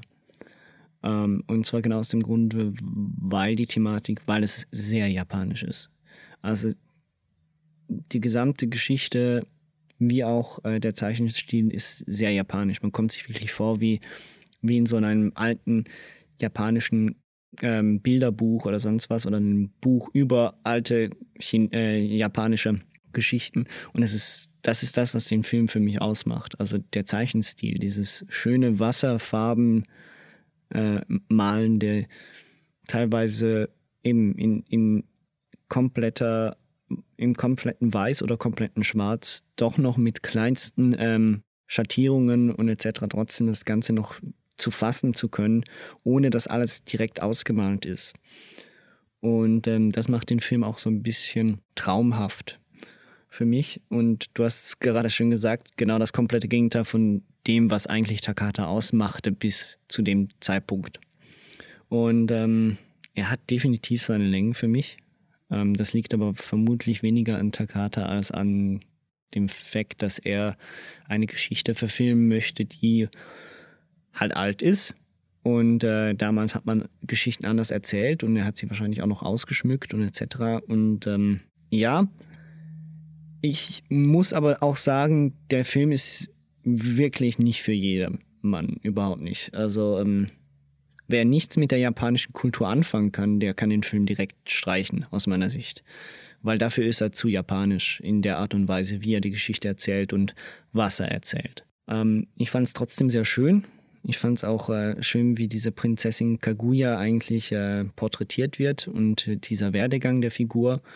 Und ähm, dieses, man, man konnte sie richtig reinfühlen, wie sie zunehmend sich ihrer eigenen Freiheit und ihres Glücks beraubt worden ist. Und ähm, sie nichts dagegen gemacht hat am Anfang und nachher nichts mehr tun konnte dagegen. Und ähm, ja, es ist äh, einfach ein, ein, schöner Film. Ja, es ist eben, es ist ein Märchen, äh, wie das, was man früher erzählt bekommen hat, äh, wenn man einschlafen wollte, musste, durfte.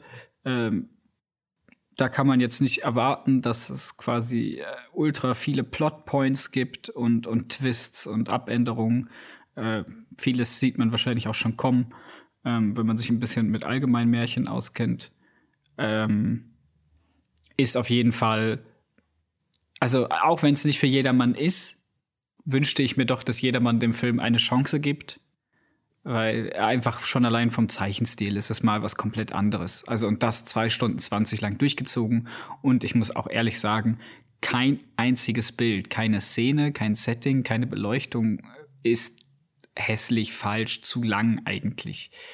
Das Problem ist einfach, dass die Geschichte halt wirklich relativ seicht ist, weil es ein Märchen ist. Aber es geht ja halt auch nicht eben um den Inhalt und wie ich gerade gesagt habe, Plotpoints, sondern es geht eigentlich um das ganze Gefühl, um, um, um die Geschichte und, und um die Prinzessin, die wirklich sympathisch ist, in die man sich reinversetzen kann und äh, ja, mhm. die am Ende dann auch noch ein etwas rührendes, hätte ich fast gesagt, äh, Ende, Ende dann haben darf. Ja, also das Ende ist sehr rührend. Also es ist ja auch sehr schön. Es ist, ich muss auch sagen, der Film ist jetzt nicht einfach nur ein Märchen, was, äh, was sehr dramatisch ist und was eine traurige Geschichte erzählt. Das ist die Rahmenhandlung, aber was innen drin passiert, ist auch äh, eben die ganzen Szenen in, dem, in diesem Walddorf oder Wiesendorf, wo sie aufwächst, sind unglaublich süß und lustig gemacht.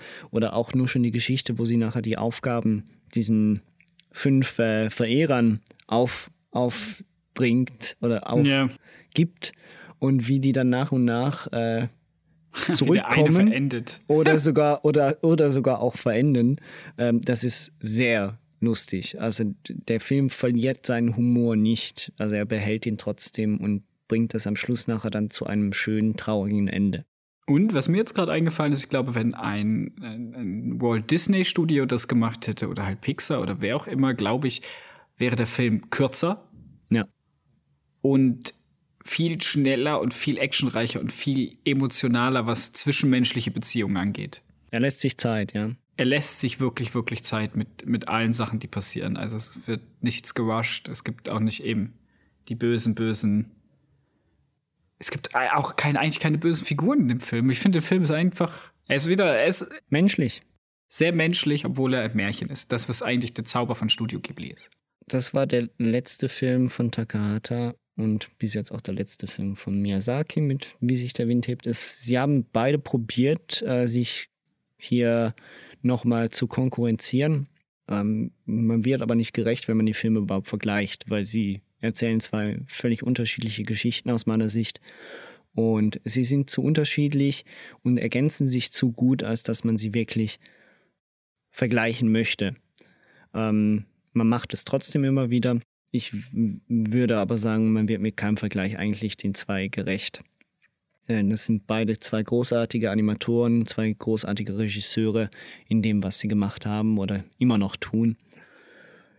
Und äh, schade, äh, sie konnten trotzdem nicht den offensichtlichsten äh, Vergleich vollziehen und zwar ähm, an den Oscars. Ich habe nämlich äh, nochmal nachgeguckt. Die waren zwar beide, wurden, wurden sie 2013 in Japan veröffentlicht, aber The Wind Rises hat es noch auf 2014 geschafft mit der Anmeldung. Genau, ja, weil der andere vier, Minuten, vier Monate länger ging. Gell? Genau, und der andere Film ging vier Monate länger und wurde deshalb erst 2015 nominiert. Und gewonnen hat keiner von beiden, gell? Ja, kein, keiner von den beiden hat gewonnen. Aber sie haben dafür äh, japanische Preise abgeholt, also abgeholt. Ähm, nicht, also nicht Taka, Takahata, Takahata hat nicht den, also nicht den Japan, äh, Japan Academy Prize gewonnen, äh, sondern The Wind Rises. Aber Miyazaki kann auch ins Taschentuch schneuzen und der kriegt den Preis. Das ist nur der Name. Da, da ist es dann vielleicht tatsächlich auch ein bisschen der Name. Aber er war immerhin nominiert, Takahata. Ist ja auch schon eine Ehre. Was äh, auch folgender Film, der ein knappes Jahr später erschienen ist. Und zwar der Film When Marnie Was There. Oder Erinnerungen an Marnie. Was äh, schon mal ein komischer Name ist. Marnie. Ich hätte, würde nämlich vor allem, klingt für mich fast schon mehr wie ein Männername, aber er gehört einer Frau. Sowieso seltsam, dass da die Hauptdarstellerin heißt auch Anna. Obwohl das Ganze ja trotzdem in Japan spielt. Ich weiß nicht, ob einfach der, ob es Mode geworden ist, in Japan mittlerweile europäische Namen zu benutzen, aber oder ob man das gemacht hat, um dem Publikumserweiterung zu freuen. Ich kann dir sagen, warum das so ist. Und zwar, weil das eigentliche, die eigentliche Vorlage ist ja ein Kinderbuch. Ah, es Und ist eine zwar Vorlage. von Joan ah, G. Robinson, ein relativ also ein bekannter Roman. Der ist, glaube ich, schon in den 30, Anfang des 20. Jahrhunderts, irgendwie so. Die erste Hälfte des 20. Jahrhunderts, glaube ich, erschienen. Und äh, die Figuren heißen dort auch so. Also deshalb ist das Ganze, und das ist der Punkt, der Film wirkt, abgesehen davon, dass die Häuser, in denen sie dann lebt, äh, japanisch sind und die Figuren, abgesehen von ihr, von den zwei Hauptfiguren, sehr japanisch aussehen, eigentlich sehr unsym äh, äh, nicht, nicht unsympathisch, unjapanisch. japanisch. Das ist japanisch, das ist unsympathisch. Europäisch unsympathisch, wie man es kennt. Sehr europäisch unsympathisch. Nein, ähm, halt sehr unjapanisch. Also ähm, auch die Art und Weise, auch diese Partys, die dann gefeiert werden, Ja, ja, ja, ja. das ist nicht japanisch. Das, das ist Nein, nein, nicht. auch wie das angezogen ist und, und das ist so richtiger 30er Jahre Stil Europas. Auch das Landhaus selber ist ja sehr europäisch Und äh, gehalten. Und dort, wo, wo äh, Anna wohnt, äh, zu dem Zeitpunkt, auch dort wieder übrigens, ne, nur noch um meine These zu bestätigen, dass irgendjemand bei Studio Ghibli Probleme mit Atemkrankheiten hat. Äh, wieder jemand, der eine Atembeschwerde hat und Asthma, deswegen ähm, in die Luft geschickt wird, die reine Luft, die das dann äh, kurieren soll. Weil scheinbar funktioniert das so. Ja, bei The Wind Rises war es Tuberkulose. Genau. Und bei Totoro war es auch Tuberkulose. Ja, ich glaube auch. Ja, das liegt da, also Tuberkulose lag daran, dass, glaube ich, ich glaube, es war Tuberkulose, aber ich bin mir nicht mehr, nicht mehr ganz sicher. Die Mutter von Hayao Miyazaki ist an einer Lungenkrankheit gestorben. Aha, da war meine Vermutung vorhin also doch richtig. Naja, wie dem auch sei, in dem Film, also nicht, naja, wie dem auch sei, sondern halt schade, dass sie daran verstorben ist, aber zurück zum Thema. Ähm, nämlich, äh, in dem Film geht es um ein Mädchen, das äh, einen Vormund hat, also ihre Eltern sind scheinbar irgendwann verstorben und äh, sie wurde dann ein bisschen rumgeschickt von hier nach da und lebt jetzt beim Vormund, der sehr, sehr ängstlich ist und sie jetzt halt auf das Land schickt zu zwei sehr, sehr, sehr den nettesten Menschen, die ich in meinem Leben gesehen habe. Also netter kann man, glaube ich, gar nicht sein als die zwei Personen, zu denen sie geschickt wird. Äh, und sie darf dann aufs Land, kommt aus einer Großstadt und äh, sie zeichnet für ihr Leben gerne, hat aber auch kein Vertrauen in ihre eigenen Zeichnungskünste und ähm, findet dann in dieser äh, neuen Umgebung ein Haus, was verlassen ist und äh, trifft dort ein Mädchen, das Marnie heißt und freundet sich mit dem eigentlich an. Das Ganze findet in der kleinen, äh, also klein in Anführungszeichen, in der japanischen Stadt Sapporo statt. Ähm, ja, wie das Bier. Ähm, und ja, es ist, sie, sie findet da diesen Weg zu diesem, diesem Landsitz, zu diesem Haus und ist völlig fasziniert von diesem Haus und kann sich nicht ganz genau erklären, warum. Und findet diese Marnie, also dieses blonde Mädchen, noch so unglaublich unjapanisch, also viel europäischer geht's kaum. Als Ja, ein blaue blond, Augen. Ja, genau, als ein, blond, ein langes, blondhaariges Mädchen, also mit langen Haaren und blauen Augen.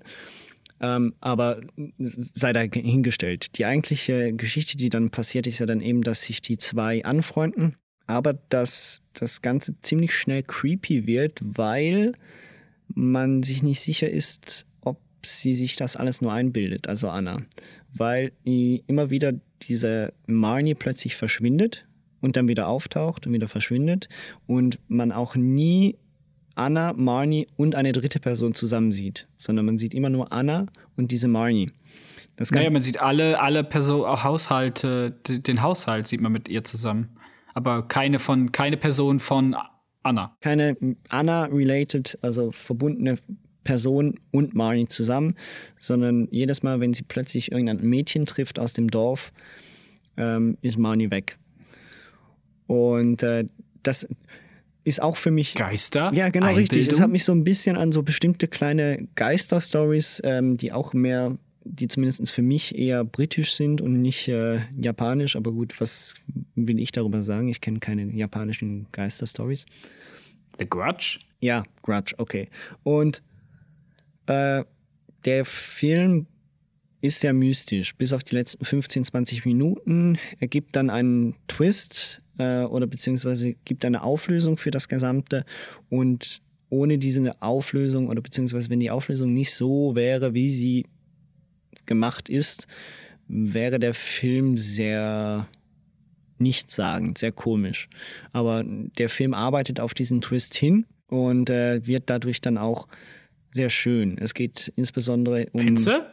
Ja, ich finde, ich finde ihn sehr schön. Ich finde, es geht hier Okay. insbesondere um, um die Aufarbeitung von, von Traumas, von äh, schlechten Sachen, die einem passiert sind. Und äh, dieses Gefühl von sich selbst nicht, also beziehungsweise anderen Leuten nicht genügen zu können und äh, sich anfangen, selbst dafür zu hassen. Ja, okay, wenn du es so sagst, dann vielleicht. Ich finde, äh, die Auflösung ist halt ein bisschen gewollt. Äh, Ich hätte mir mehr Interpretationsspielraum für mich gewünscht, in dem das halt nicht so aufgelöst wurde, weil ich habe ähm, teilweise das Gefühl gehabt, ja, es wird jetzt eine sehr progressive Liebesgeschichte erzählt Ja, das dachte ich mir auch. zwischen den beiden Mädels, bis ich dann gemerkt habe, dass dann die eine quasi in diesen Episoden nur als Ersatzfigur für eine andere Figur dort reinsteht. Was ich halt schade fand, ich hätte mir gewünscht, dass das irgendwie vielleicht so eine Selbstoffenbarung ist, dass das so eine Coming- Coming-out-Geschichte wird und dass das total progressives Animationskino ist. Und dann kommt halt. Wenn du gewusst hättest, dass das, äh, dass das Eine Kindergeschichte Roman, ist, ja, hätte ich das nicht- Roman, hätte ich das nicht äh, gewusst, Anfang ja, aus des, den 30ern. des 20. Jahrhunderts gewesen ist, dann hättest du gewusst, dass das keine progressive Geschichte wird. ja, man kann ja den Twist trotzdem ändern, oder? Ist ja eine Adaption. Ja, gut, okay. Ja, ist aber natürlich leider nicht der Fall gewesen. Äh, hätte ich aber gefeiert. Ähm, so ist der Film auch noch schön. Also, äh, wie gesagt, auch der Film animationstechnisch äh, nicht Arietti-Niveau, aber auch ganz oben. Also Standard, überdurchschnittlich gutes japanisches Animationswerk. Also über jeden Zweifel erhaben eigentlich. Ich komme jetzt hier zu dem ein, zu einem Punkt, den wir häufig angesprochen haben bei anderen Filmen und ähm, zu einer Antwort, die vorher noch nie gegeben worden ist. Hätte es den Film tatsächlich auch anders geben können?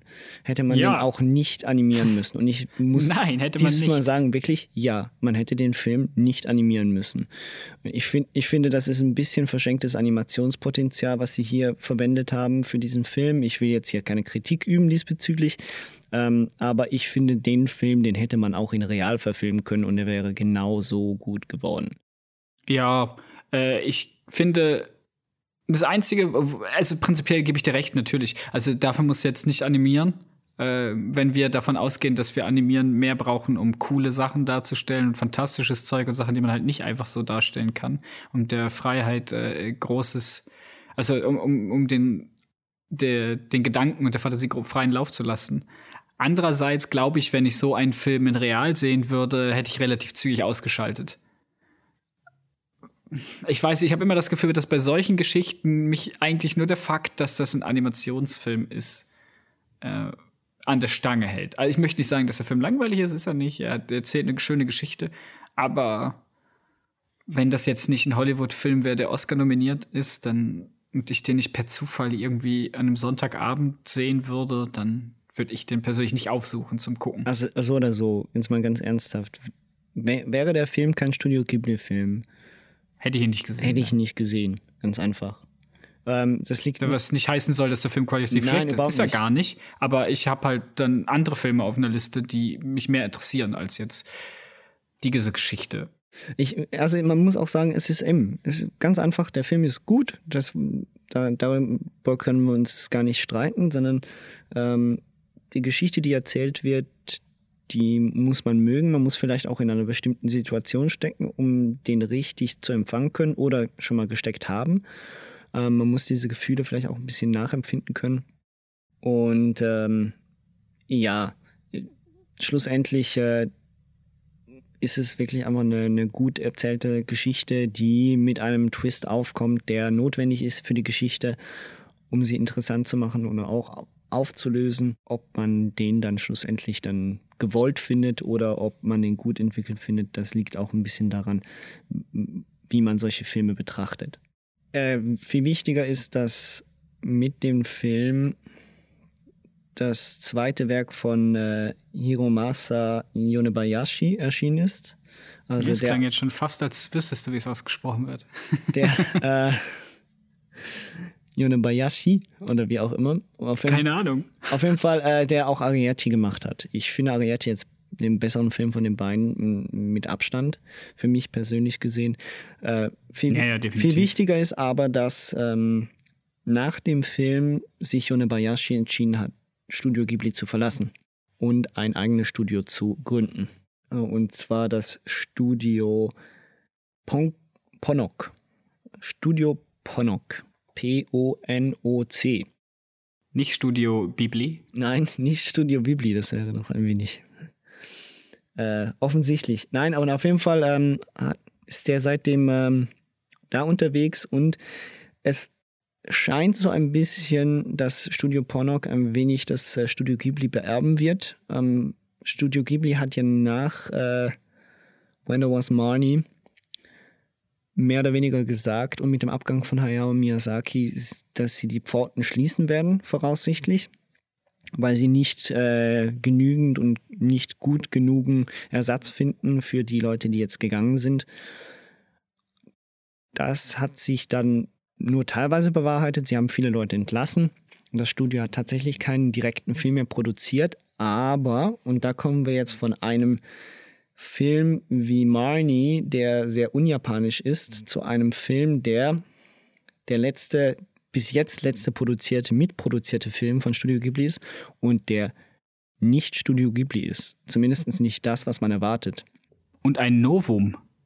Nur Konstantin hat ihn gesehen. Ja, und ein Novum. Der einzige Film in dieser Reihe, den nur ich gesehen habe. Und ähm, es geht um die rote Schildkröte.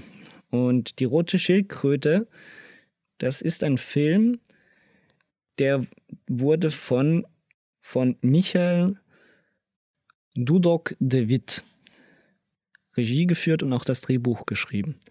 Und der hat dazu mal mit äh, Father and Daughter einen Kurzfilm gedreht, einen Animationskurzfilm gedreht, ähm, noch in den 10er Jahren, nein, noch in den Nullerjahren, mit dem er den Preis gekriegt hat für bester Kurzfilm bei den Oscars, also animierter Kurzfilm, und hat somit das Kapital und den Ruhm gekriegt, um einen eigenen Spielfilm zu drehen.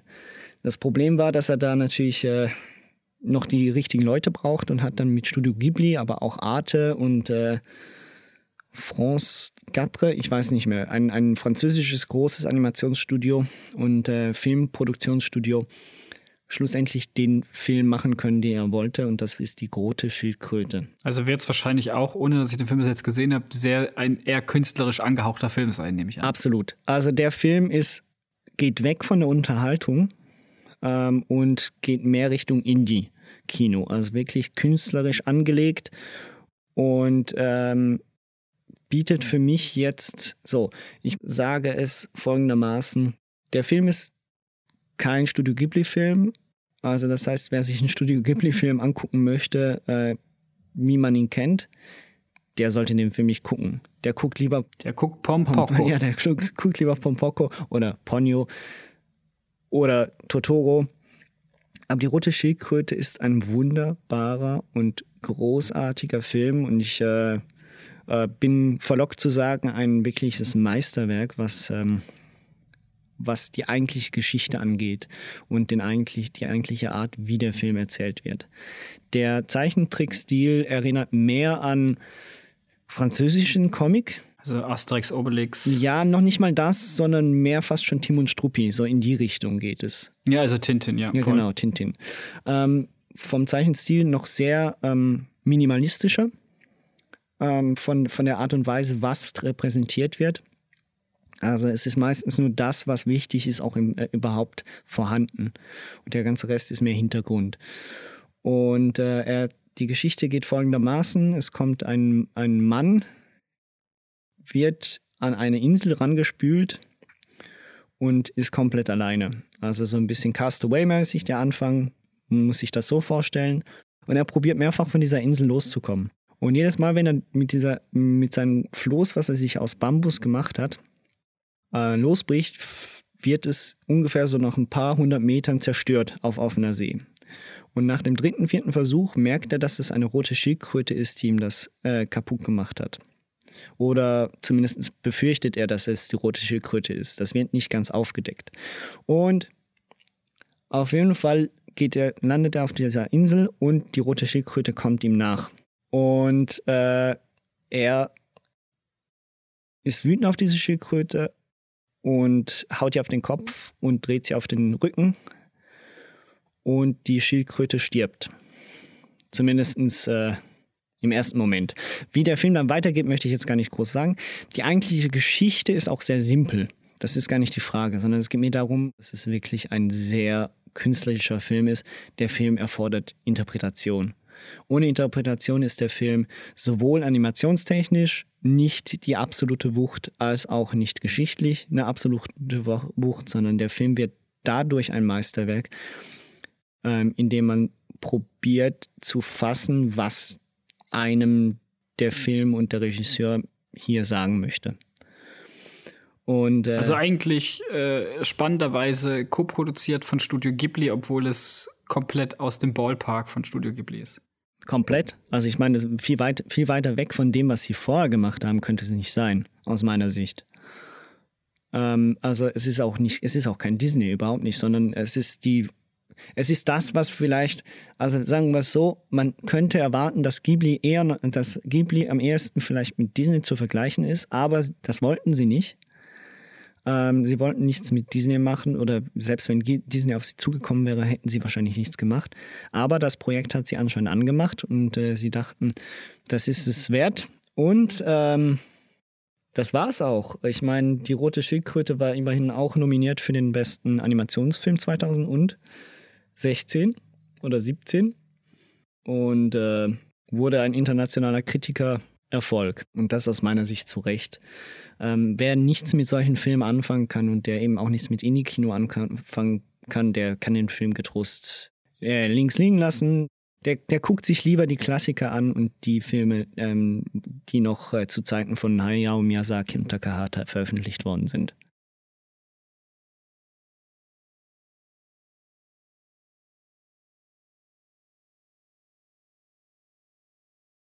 Ja, damit wären wir am Ende von äh, der Geschichte von Studio Ghibli.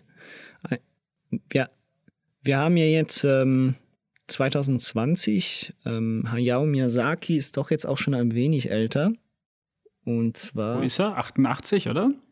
Er ist jetzt. Äh, boah. Nein, er ist jetzt 79. Ja, da war ich aber ganz weit weg, hä? Guter Mann. Er wird, er, er wird im nächsten, Anfang nächstes Jahr ähm, wird er 80. Ist jetzt aber seit drei Jahren wieder an einem neuen Film dran. Um was es sich genau handelt, wissen wir alle nicht. Ich sage, ich vermute, ohne, also ich weiß, ich lehne mich da jetzt ganz weit aus dem Fenster, aber meine Vermutung, und da bin ich wahrscheinlich der Einzige auf dem ganzen Planeten, ich glaube, er wird einen Film machen, in dem es um die Natur und den Menschen geht und Fliegen.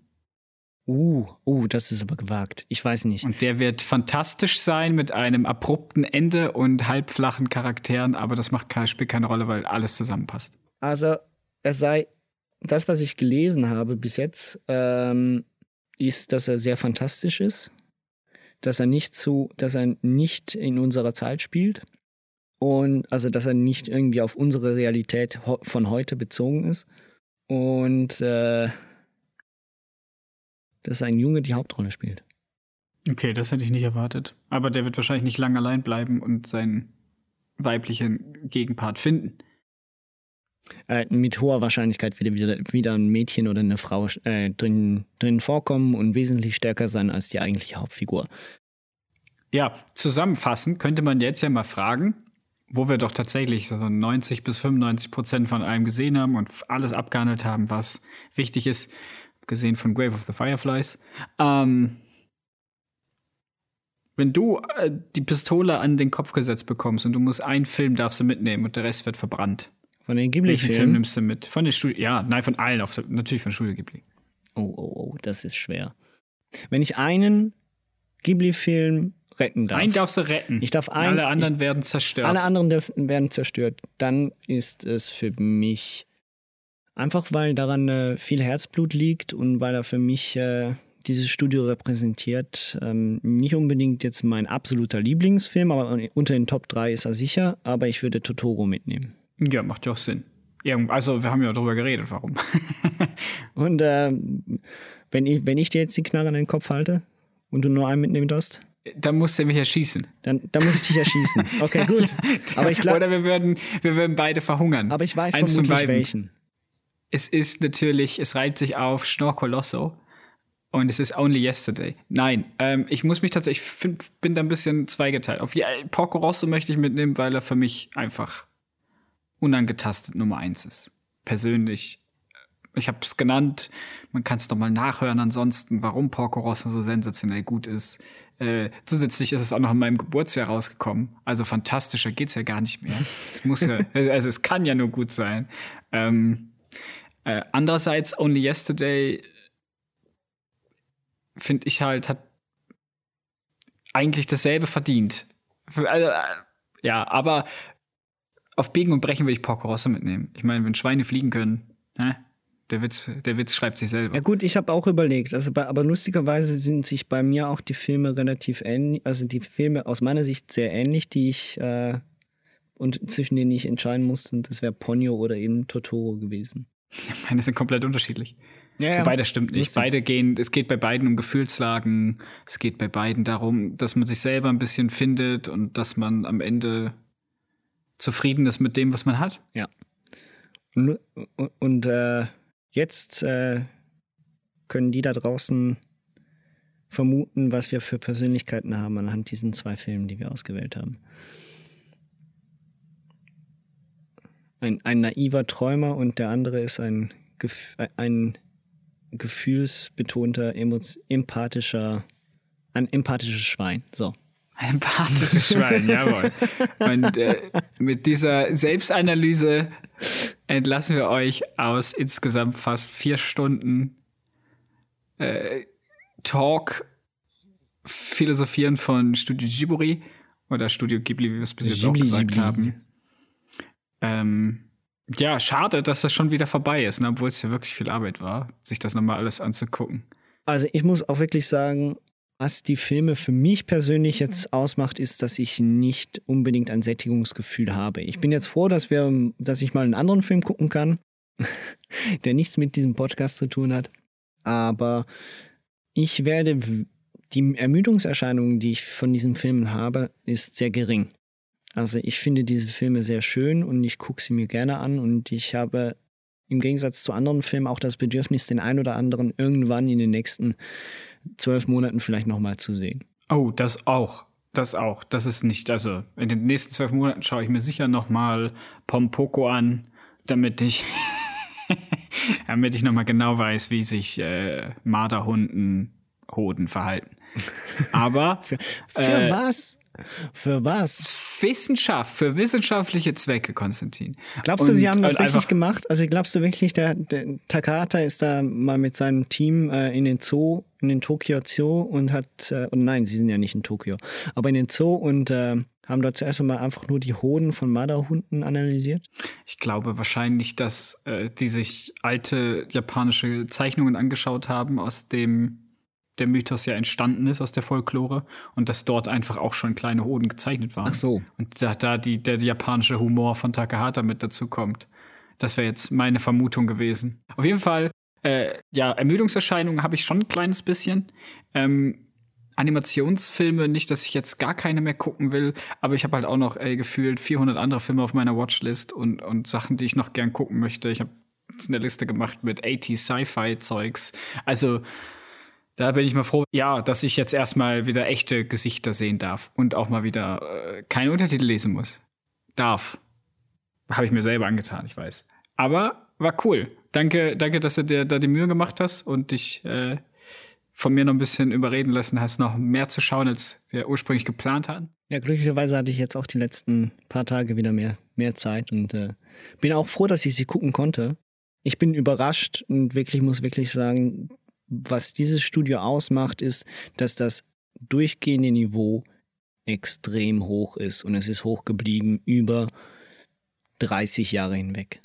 Ja, ich würde mich freuen, wenn irgendwie jetzt doch noch der Ritter aus dem Nichts kommt, der das Niveau zumindest äh, gleichbleibend oder vielleicht ein ganz kleines bisschen schlechter. Das, damit wäre ich auch schon zufrieden. Weil es ist ja ein verdammt hohes Niveau. Ja. Äh, also, wenn der jetzt kommen würde und man mit Studio Ghibli dann doch noch versucht, äh, in die Richtung Filme zu machen, auch nach Miyazakis Ableben, was ja hoffentlich noch nicht bald ist, aber dann eventuell dann eintreten wird irgendwann. Und dass man dann nicht einfach sagt, wir schließen die Pforten und das war's, sondern dass man vielleicht, wenn man was Gutes kann, das auch produziert. Ja, ja habe ich mir auch Gedanken darüber gemacht. Mich würde es nicht stören, wenn Studio Ghibli zumacht. Ähm, ich ich hätte es lieber, wenn Studio Ghibli zumacht nach dem letzten Hayao Miyazaki-Film und dafür eine komplette, äh, also so abgeschlossen ist und nicht die Angst besteht, dass nachher dieses äh, Studio zu etwas wird, was es aus meiner Sicht nicht ist. Das ist dann halt nostalgische Verklärung. Also ich bleibe lieber nostalgisch verklärt bezüglich Studio Ghibli und bin gespannt, was zum Beispiel eben äh, Yone Bayashi mit äh, Studio Ponok macht. Weil der, äh, da stehen einige Projekte an und ich meine mit seinem letzten Film, den er gemacht hat, äh, Mary und die Blume der Hexen, hat er ja auch eine Nominierung, glaube ich, eingefahren bei den Oscars. Ähm, also der ist auf dem guten Weg auch da, das Studio Ghibli zu beerben und äh, würde mich natürlich auch freuen. Ja gut, so wäre es natürlich, wenn du so erzählst, wäre es auch cool. Ja, wenn man da äh, Im Allgemeinen ist das natürlich äh, für alle Leute, die sich auskennen, die wissen natürlich, dass es noch viel, viel, viel, viel mehr gute Animationsfilme aus Japan gibt als ein Studio Ghibli. Ähm, ob das jetzt äh, das Studio ist, was äh, fünf, five Meters per, per Second gemacht hat oder Your Name. Äh, auch beide auf Netflix verfügbar, wenn man sich die mal angucken möchte. Auch zwei wunderbare Animationsfilme. Also ich glaube, dass da noch einiges, also nicht ich glaube, das ist eigentlich Faktor, das wissen wir seit 30 Jahren. Da kommt auch noch viel, viel anderes gutes, gutes, gutes Zeug. Und äh, ja. Ja. Danke dir, Nikolai. Danke dir, Konstantin. Und tschüss. Tschüss.